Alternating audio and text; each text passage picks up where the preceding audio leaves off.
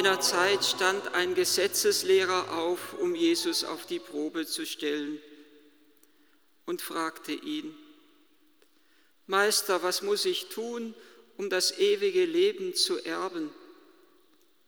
Jesus sagte zu ihm, was steht im Gesetz geschrieben? Was liest du dort? Er antwortete, du sollst den Herrn, deinen Gott, lieben mit ganzem Herzen und mit ganzer Seele, mit deiner ganzen Kraft und deinem ganzen Denken und deinen Nächsten wie dich selbst. Jesus sagte zu ihm, du hast richtig geantwortet. Handle danach und du wirst leben. Der Gesetzeslehrer wollte sich rechtfertigen und sagte zu Jesus, und wer ist mein Nächster? Darauf antwortete ihm Jesus. Ein Mann ging von Jerusalem nach Jericho hinab und wurde von Räubern überfallen. Sie plünderten ihn aus und schlugen ihn nieder, dann gingen sie weg und ließen ihn halbtot liegen. Zufällig kam ein Priester denselben Weg herab, er sah ihn und ging weiter. Ebenso kam ein Levit zu der Stelle, er sah ihn und ging vorüber. Ein Samariter aber, der auf der Reise war, kam zu ihm. Er sah ihn und hatte Mitleid, ging zu ihm hin, goss Öl und Wein auf seine Wunden und verband sie. Dann hob er ihn auf sein eigenes Reittier und brachte ihn zu einer Herberge und sorgte für ihn. Am nächsten Tag holte er zwei Denare hervor, gab sie dem Wirt und sagte, Sorge für ihn. Und wenn du mehr für ihn brauchst, werde ich es dir bezahlen, wenn ich wiederkomme. Wer von diesen dreien meinst du, ist dem der Nächste geworden, der von den Räubern überfallen wurde? Der Gesetzeslehrer antwortete, der barmherzig an ihm gehandelt hat. Da sagte Jesus zu ihm, geh und handle genauso. Für mich ist dieses Gleichnis zusammen mit dem Gleichnis vom barmherzigen Vater eines der schönsten Gleichnisse in der Heiligen Schrift. Es bewegt unser Herz, weil wir uns im Grunde unseres Herzens nach der Barmherzigkeit sehnen und weil wir uns im Grunde unseres Herzens nach der Zuwendung durch den barmherzigen Samariter sehnen. Und weil wir im Grunde unseres Herzens auch wissen, dass die Menschheit nur wirklich gut leben kann, wenn sie die Barmherzigkeit lebt. Wenn wir Barmherzigkeit erfahren und Barmherzigkeit verschenken. Es war ja die Ausgangsfrage des Gesetzeslehrers, Meister, was muss ich tun, um das ewige Leben zu erben? Es ist wieder so übersetzt in der äh, neuen Einheitsübersetzung, sonst früher hieß es, um das ewige Leben zu gewinnen, aber es heißt wirklich, um das ewige Leben wie ein Erbteil zu bekommen. wie muss ich mich disponieren, dass mir das göttliche Leben als Erbteil zufällt? das ewige Leben als Erbteil zufällt. Und genau die gleiche Frage wird später wieder der reiche Jüngling stellen, der zu Jesus kommt und wiederum fragt, guter Meister, was muss ich tun? Ja, genau die gleichen Worte. Was muss ich tun, um das ewige Leben zu erben? Und das ewige Leben ist für uns oft, mir geht es zumindest so, das, was dann nach dem Tod einmal kommt. Jetzt ist das zeitliche Leben und dann ist das ewige Leben. Aber durch die Menschwerdung Gottes ist Gottes Ewigkeit schon in, diese, in dieser Zeit eingebrochen. Und wenn der Gesetzeslehrer nach dem ewigen Leben fragt, dann dürfen wir nicht vergessen, dass dieses ewige Leben schon im Hier und Jetzt in unseren Herzen anbrechen möchte. Was muss ich tun, damit ich Leben habe, das bleibt und das nicht mehr vergeht? Und Jesus sagt zu dem Gesetzeslehrer, was steht in der Heiligen Schrift, was, was liest du, was, was steht im Gesetz geschrieben, was liest du dort? Und er antwortet, du sollst den Herrn, deinen Gott lieben, ganzem Herzen, ganzer Seele, ganzer Kraft, deinem ganzen Denken, sollst den Herrn, deinen Gott lieben und du sollst deinen Nächsten lieben wie dich selbst. Was muss ich tun, um Leben zu haben? Jesus antwortet, lies im Gesetz nach, dort steht es. Und im Hintergrund steht ja noch die Lesung, die wir gehört haben aus dem Buch Deuteronomium, dass das Wort Gottes, das Wort letztendlich, das göttliche Gesetz, das Gebot Gottes nicht fern von uns ist, dass es nicht über den Wolken ist und nicht jenseits des Meeres, sondern dass es in unser Herz hineingeschrieben ist. Was liest du in dem Gesetz und was hat Gott in dein Herz hineingeschrieben? Und die Antwort ist die Liebe. Was muss ich tun, um zu leben?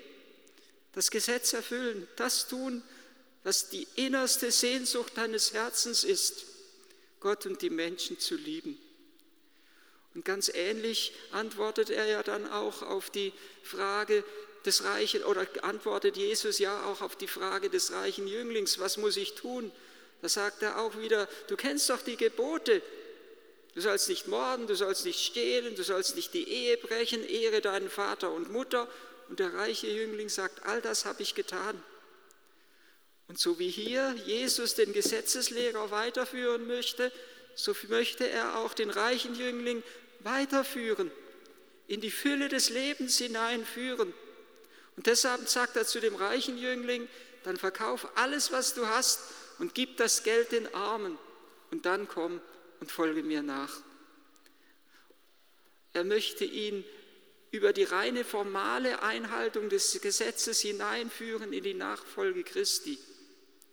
Und nicht anders hier den Gesetzeslehrer, dem er das Gleichnis vom barmherzigen Samariter vor Augen stellt. Er möchte ihn hinführen, dass er selber zum barmherzigen Samariter wird. Geh und handle genauso.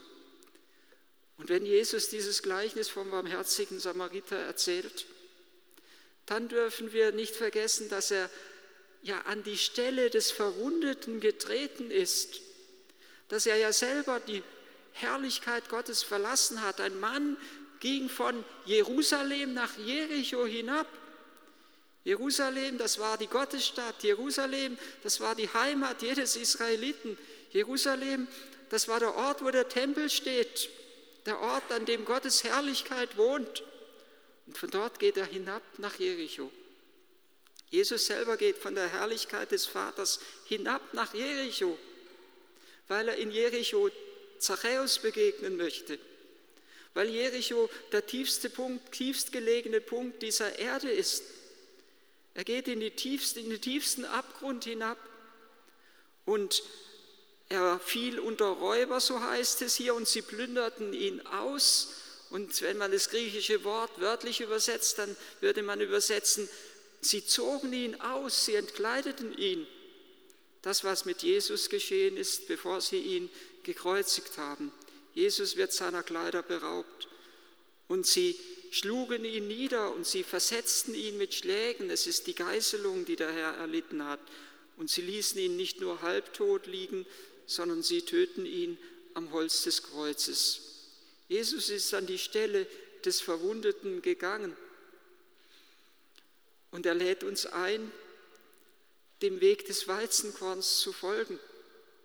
Nur wenn das Weizenkorn in die Erde fällt und stirbt, bringt es Frucht. Was muss ich tun, um zu leben? fragt der Gesetzeslehrer. Und Jesus antwortet, dein Leben liebend hinzugeben im Dienst an deinem Nächsten, aus Liebe zu Gott und aus Liebe zu deinen Brüdern und Schwestern. Jesus lädt ihn ein, dem Weg des Weizenkorns, dem Weg Christi zu folgen, Leben hinzugeben. Er bleibt nicht in seiner Herrlichkeit, er geht in die Armut hinein. Er geht nicht an unserer Not vorüber. Das kommt ja gerade so zum Ausdruck in diesem Gleichnis vom barmherzigen Samariter, dass Jesus hinübergeht zu dem Verwundeten. Heinrich Bellmann hat mal das wunderbare Wort gesagt, das Hinüberreichen der göttlichen Welt in die diesseitig gefallene, das ist Barmherzigkeit. Und das geschieht genau beim barmherzigen Samariter, dass er hinübergeht aus seiner eigenen Selbstsicherheit in die Verwundbarkeit dessen, der vor ihm liegt, dass er sich selber verwundbar macht. Im griechischen Text kommt es noch ein wenig deutlicher zum, zum Ausdruck, da heißt es, Früher, früher hieß es hier, er sah ihn und ging weiter. Ich habe es falsch gelesen vorhin, weil ich noch so den alten Text der Einheitsübersetzung im Kopf drin habe. Er sah ihn und ging weiter. Heute ist es übersetzt, er sah ihn und ging vorüber. Ein wenig treffender. Er ging. Im Griechischen steht das Wort anti-erchomai und pros-erchomai. Anti, das kommt vom, ist uns geläufig von Antipathie und Sympathie.